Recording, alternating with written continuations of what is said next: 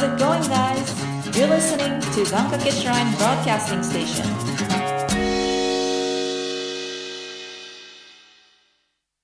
それがだって高校卒業しての3ヶ月とかですよね。そうですね。はいはいはい。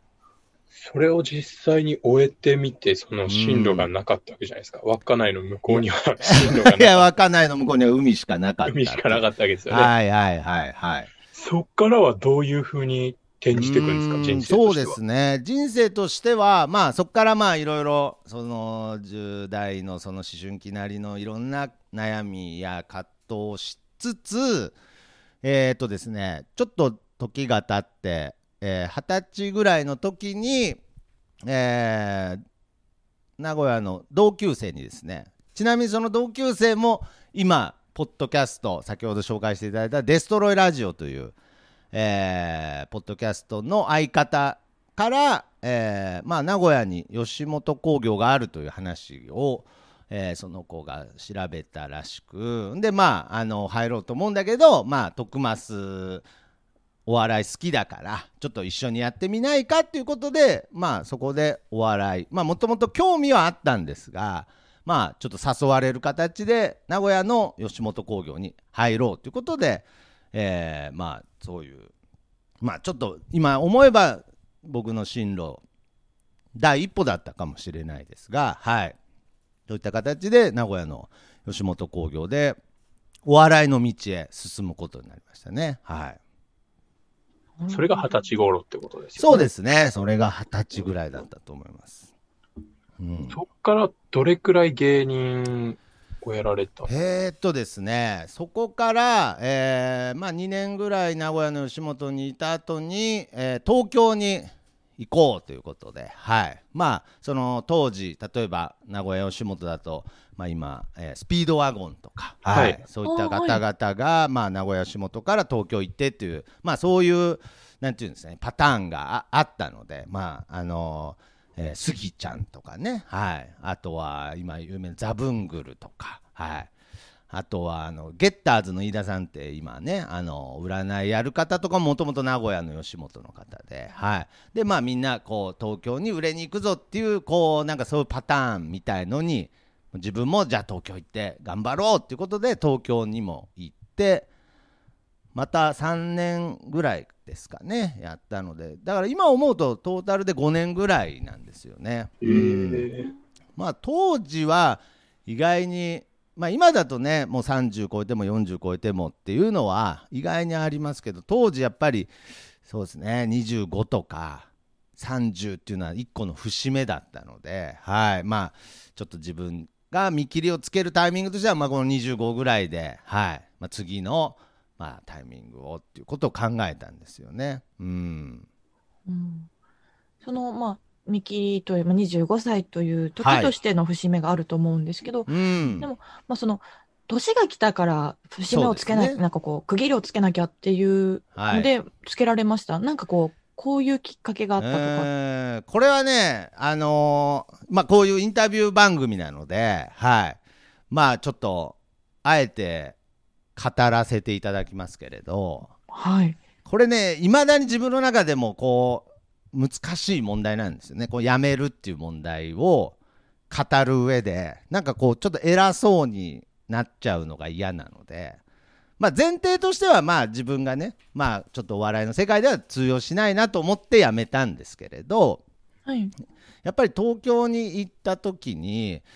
まあ名古屋では経験できなかったまあ変な話今まで自分がテレビで見てたような方と絡んだりとか、まあ、ちょっと接したりという機会も出てきて、まあ、ある種自分が憧れてた世界見てた世界っていうのがまあ本当に片鱗ですけどちょっとなんかこう見えたような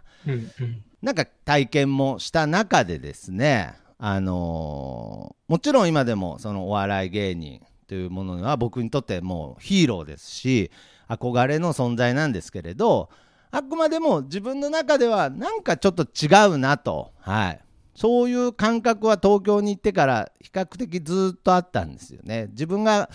これはやりたいことだったんだろうかっていう部分をすごく考えるようになってまあ変な話ネタ合わせとかしてる時ももっとこういう世界があるんじゃないかとかもっと新しい可能性があるんじゃないかみたいな話ばっかするようになってしまって、はい、はい。でまあ最後にちょっと当時あのー当時ですけどこう登竜門と言われた爆笑オンエアバトルっていう番組がありまして、はいはい。わかります。そうですね、はい、まずそれに出ないと売れないみたいな、まあ、当時登竜門になっていたのでで、まあ、最後にちょっとそれに 出させてもらえるきっかけがあったので、まあ、これ通ったら、まあ、ちょっと続けてみようと、はい、うん。いう話をしてたんですけど、えー見事にあのオンエアされませんでして、はい、うん。まあね当時そのなんだろう今思えばその帰りにね今はときめくオードリーとかあの人たちと、まあ、同じ事務所だったので、はい、いや別に俺だってそんな全然最初受かったりしてなかったし全然まだこれからいけるよみたいな話を帰りながら電車でしてたんですけれどいやけどこれはいや売れるやつは一発目から行くだろうなとかなんかそういうふうにねなんか若かりし頃の感覚としてそういうふうに思っちゃったんですよね。はい、なのでやっぱり僕の中でお笑い芸人というものに少し違和感が生じていたのでちょっとやっぱり新たに自分の違う表現活動。まあこれが最終的にポッドキャストにたどり着くわけですけどまあなんかお笑い芸人じゃない新しい、まあ、ちょうどその頃インターネットっていうのも出だしてた時期だったので、はい、そういうものを探して、まあ、一旦お笑い芸人というものにピリオドを打とうと、はい、思ったのが、まあ、きっかけ。うん。それが言い訳の方で本当の理由はあの面白くなかったから僕が面白くなかったからやめただけなんですけれど、はい、うんすごい、あの、ありがとうございます。いろいろお話しいただいて。あすいませんめちゃくちゃ話しちゃいました。はいでもそうですよね。な、まあ名古屋と東京って土地柄としてもまず違うところもありますしねあー。それはありなんかありました、その、まあ東海、関東で、その地域的な違い何か感じたことってちあなみあ地域的な違いっていうのはまあ東京っていうのはよく言われますけどなんかいろんな地方の人の集まる場所であって、うん。ある種まあ、うん。そういう下町っていう地元っていうものもあるとは思うんですけれど僕がイメージする東京っていうまあ本当にいろんな人いろんな文化が混ざり合う場所っていうイメージがあったのでうん。なんかそれは僕が名古屋にまあ東京に残らず名古屋に戻るきっかけにもなったと思うんですけれどやっぱり名古屋っていうまあ愛知県っていう土地柄が非常にね地元意識が高い地域なんですよね。はい、結構よくこれは言われるんですけれどまあ一度こうなんていうんですかね懐に入ると長いんですけれど受け入れてくれるまでが非常に時間かかるって言われるぐらいうん意外にこの内々にこもる。県民性がある土地柄で。そそれは逆に言うと地元自分たちの町自分たちの仲間を大事にするっていう土地柄なんですよね。はい。はい、だからまあ僕が今こうやって地元に戻ってやってるっていうことも含めてやっぱりそういう土地柄としてまあ東京の土地柄云々というよりは最終的にはその地元で何か活動したいっていう気持ちは強かったとは思いますね。うん。うん、そうなんですね。はい、うんこれちなみになんですけど、はい、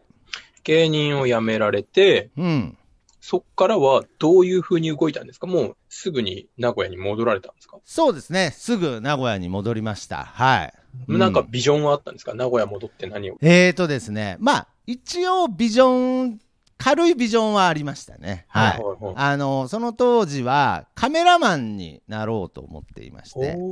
あの、辞める直前に知り合ったカメラマンの方に、あと、カメラマンになれますかって聞いたら、あの、ボタンを押す力があったらなれるって教えてもらって、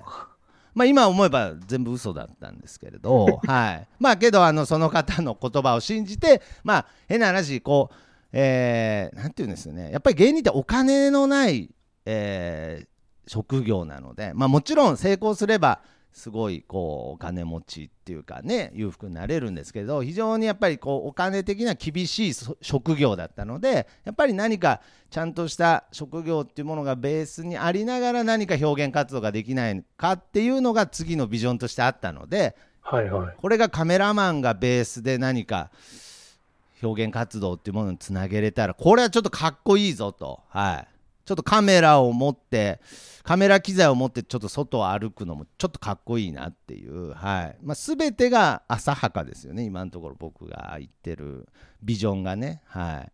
けどまあ名古屋に戻ってカメラマンを目指そうっていうふうにそうですね、はい、そのあのボタンを押せば、えーなれるって言って、嘘ついた人のもとで、ちょっとこうカメラ修行を始めたんですよね。はいうん、そっからはどうだったんですか？そこからはですね、やっぱり、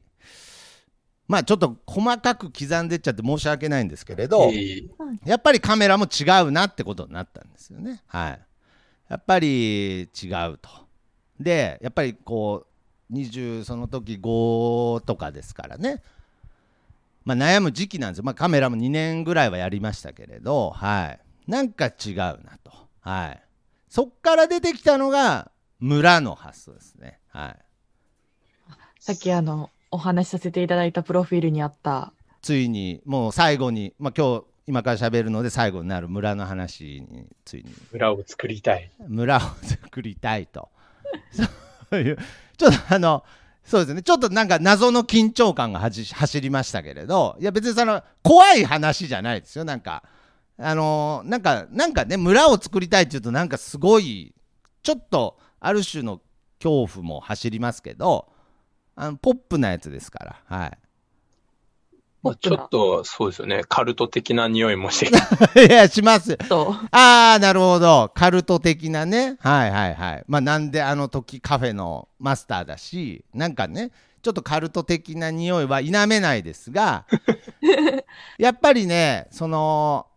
表現、僕はこのエンターテインメントっていう話にこういろいろ無理やりつなげていきたいと思うんですが、やっぱりその芸人を辞めた時なぜ辞めたかっていう理由の中に結局いろんなお笑いのプロの方とおしゃべりして何か活動して本当に面白いですし本当に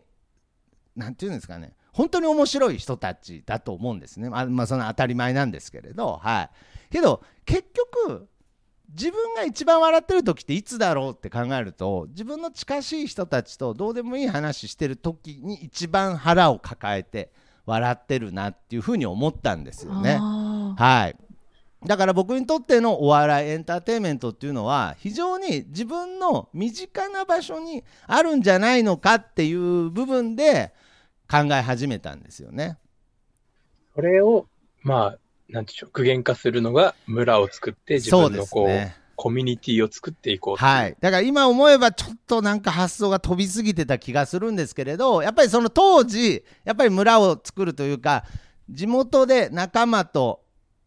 って言ってもみんながちょうどもう就職してたり家庭を持ったりとかそういう時期だったのでやはりその共有できる時間っていうものが限られてくるわけですよね。はいまあ、そういった意味でじゃあ生活の場を一緒に作ってしまえば、はい、そこでエンターテインメントが作れるやっぱやっぱカルト的な部分出ますねこれ。ちょっとね。はい、でなポッポポップって言った割にはやっぱりちょっと今自分で喋ってて怖いなとは思いましたけれど まあけどそのそういうコミュニティを実際にやっぱり環境を作ってそこから、えー日常っていうものを発信していったら面白いんじゃないかって当時の僕は思っちゃったわけですよ。はいうん。なるほど、なるほど。はい、でまあ、えー名古屋ではなく、まあ、あの予定としては最初北海道に行く予定だったんですが、北海道に？はい、けどあの1週間前ぐらいに一緒に行こうと言っていた、まあ、その子も今ポッドキャストを一緒にやっている人間病院というポッドキャストを一緒にやっている上田君という子なんですがはい。その子がまあちょっと1週間前に、まあ、実はっていう話で、はい、あの俺寒いの苦手なんだっていう、まあ、その告白をしてくれて、はい、もっと早く行ってくれよっていうね、はい、水臭いじゃんっつって、はい、で沖縄に行くことになりました。はい。なるほど、寒いところじゃなくても、暖かいところに行こうよじゃそうだったらっですねてことですね。はい。ということで沖縄へ行ってでもう当時も僕は浅はかだったのでなんかイメージとして沖縄をなんかブラブラ歩いてるとなんかこう謎のおばあちゃんみたいのがなんかこう「ナンクルナイさ」みたいな感じで話しかけてくれてなんかこここの土地使うさとか言ってなんか土地くれるのかなと思ってた歩いてたら土地くれるシステムみたいのがなんかなんか沖縄ってなんか当時の僕はありそうだなと思ってたんですけどなかなかなあれですね、発想を持ったまま。そうですね。で、まあ、なんともならないさ、みたいな感じになっちゃったんですけれど、はい。けどまあ、当時、ちょっとまた、それも人とのつながり、出会いだと思うんですけれど、あの、沖縄で高橋歩さんという、こう、なんか非常に自由人みたいのをテーマにした、すごい有名な方がいるんですが、その方がですね、実際に、まあ村を作ってるという話をたまたま僕その旅の中でその方に出会ってはい。俺はもう村をすでに作ってるという話を聞いてですね。はい。はいじゃあちょっと。あその方が。その方がですね沖縄で。はい。ほんでまあ僕らもまあその僕らもっていうかまあその上田君のその時も2人だけだったんですけど最初はあの10人ぐらいで行く予定だったんですけど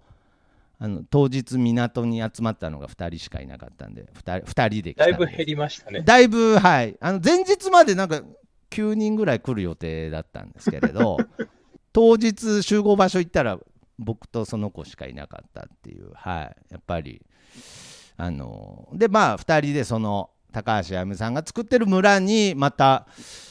3ヶ月ぐらいお世話になったんですかねはいうーん村の村民という感じで。はい、そうですね、まあ、いわばそういうことだと思います。はい。まあ、ビーチロックビレッジという、まあ、かっこいい名前でしたけどね。はい。かっこいい。その高橋さんがやられてた村っていうのは、具体的にどんなことをして村というものを作ってたんですか？まあ今思うと非常に最先端行ってたんじゃないかなと思うような、まあ、若い基本的には若い方が、まあ、20代、まあ、10代そういう若い方が集まって、まあ、アートとか、まあ、そういった音楽とか、まあ、最終的には今そのビーチロックビレッジっていうものはなくなってしまって今は劇団に変わったっていう話を聞いたことがありますけれど。まあ言ったらそういったエンターテインメントっていうものを作りながらその場所でまあ完全ではないですけど半自給自足みたいな生活をする。もう本当に自分たちで野菜を作って自分たちで家も建てて全部自分たちでまあ例えばなんでしょうね。こうなんあのなんて言うんでしたっけ？プロジェクターとかもね自分たちで作ったりとかしながらそこでまあある種のまあ生活を作っていくというエンターテインメントっていうんですかね。まあその中で音楽バンドも組んだりとかなんかそういう。じゃあエンタメ面白いことしていこうぜっていう人たちが集まって、もうみんなでいろんなことをどんどんしていくっていう、要はそうですね。コミュニティってことですよね。はいまあだから非常に今思えばすごくいい場所だったんですけどあの別にこれはあの悪口じゃないんですけれどはい。ちょっと僕にはちょっとあのパリピ感が強すぎてですねちょっとなるほど。ちょっとあのパリピ感が強めだったんでちょっとこうテンション的に合わなくてあ、あの、音楽性の違いみたいな。そうめちゃくちゃ今いいいい風に言ってくれましたね。その通りです。ちょっと音楽性の違いみたいな。なんか向こうがなんかこうなんていうのレゲエとかそういう感じだったら完全に僕フォークソングみたいな、はい、そういうそういうタイプだったんでちょっとあのギターを一人でポロロンって鳴らしながらこう下山したみたいな感じで。まあやっぱり独自で自分で作っていこうと、はい、そういう結論に至ったわけでございます。なるほど。うん。で、やっぱりまあ沖縄ではまあそう、まあ勉強というか、そうですね。たちから吸収して、はい。でやっぱり名古屋だなっていう感じでで。戻ってきた感じに。そうですね。名古屋で村を作ろうと。はい。ちなみにその高橋さんと出会ったり、はい。その徳松さん自身も、うん。やっぱりこう自分で村を作っていこうって改めてその地元戻って作っていこうって思ったのって、はい。何歳ぐらいで、今からどれくらい前、えー今からだと、まあ、その頃がもう20代後半ぐらいになってたんですかね。はい、なので、まあ、名古屋に改めて戻ってきてっていう頃が、まあ、30になるかならないかぐらいの時期だった気がします。はい、本当になんかさっきも言ってましたけど、今思えばすごい最、なんていうんですか、こう、新しいことをしてるみたいな感じで、ね。特に今だとオンラインサロンとか、ああ、そうなんです。もう、今思えば、それの走りそうですよね。だった。ん僕がというよりまあそういうあの僕が見てきたもの含めですけどね。はい。ある種そういう感じだった気はしますね。はい。やっとこう最近になって、そのオンラインサロンで同じ、うんなんだろう、思考とか、そうですね。趣味の人たちが集まって何かを作っていくっていうようなのがはい。どんどん具現化されていく中で、それをね、だいぶ前にそういった形で行動していくっていうのうん。は、すごい面白いですね。そうですね。まあ変な話今で言うと、えーお笑い芸人の西野さんとかがね作っているのはまあある種最終的にまあ村とかを作っていこうとかまああと、えーミスチルとかのプロデューサーの小林武史さんとかがね今あの結構大きい土地を買ってそこに畑を作ってそれとエンターテインメントをこう結びつけてこうビジネスっていうものを作っていくっていううん。まあ多分今思うと僕の活動を見て2人とも影響を受けたんじゃないかなって思ってますけどね。ああ、なるほど。はい。見られてたわけだ。そうですね。が走ってたの。ちゃんと、ちゃんと突っ込むとこは突っ込んでください。ちゃんとね。はいなわけねえだろっていう部分はちゃんとお願いします。はい まあでも私、あの、まあちょっとしたオンラインサロン、実際入ってるサロンがあるんですよ。本当ですか？ほう。まあそれは、まあお店の常連さんたちが集まって、まあもちろはいんその、お店で遊ぶこと以外にも、麻雀でしょ？麻雀。そうですけど、麻雀でしょ？うるさいですよ。麻雀なんですか？はい。あの、私とても麻雀が好きで、ほそれの、まあ仲間たちが集まってう。、なるほど。麻雀以外も好きな、うんうんあの、うん。ものとかがあるので、趣味の共有をしたりとかってしてるのほで、うその、居心地のいいコミュニティっていうのがすごいわかります、そのあ、い音楽性が。やーそうなんですよ。なんかこう、何も言わずとも心地よいよね、みたいなはい空気感。なのでやっぱりそれって探し求めることでこう見つけれたと言いますかやっぱりその学生時代もちろん友達もいましたしみんな、あの仲のいい今でも付き合いのある友達はいるんですけれど本当の意味でこう心地いいっていう部分を探してった時にやっぱりインターネットだとかやっぱりその幅を広げるその自分がこう流れの中で組み込まれたコミュニティではなく一個また大きいまあインターネットというものを使ってそのコミュニティっていう概念を再構築した時にちゃんとあるんだっていうのを教えてくれたのがまあやっとかいっていう話ですけどポッドキャストなんですよねなるほど。はいまあちょっとこの後じゃあ、ポッドキャストというところにうんまた改めていろんなことを聞いていきたいと思います。はい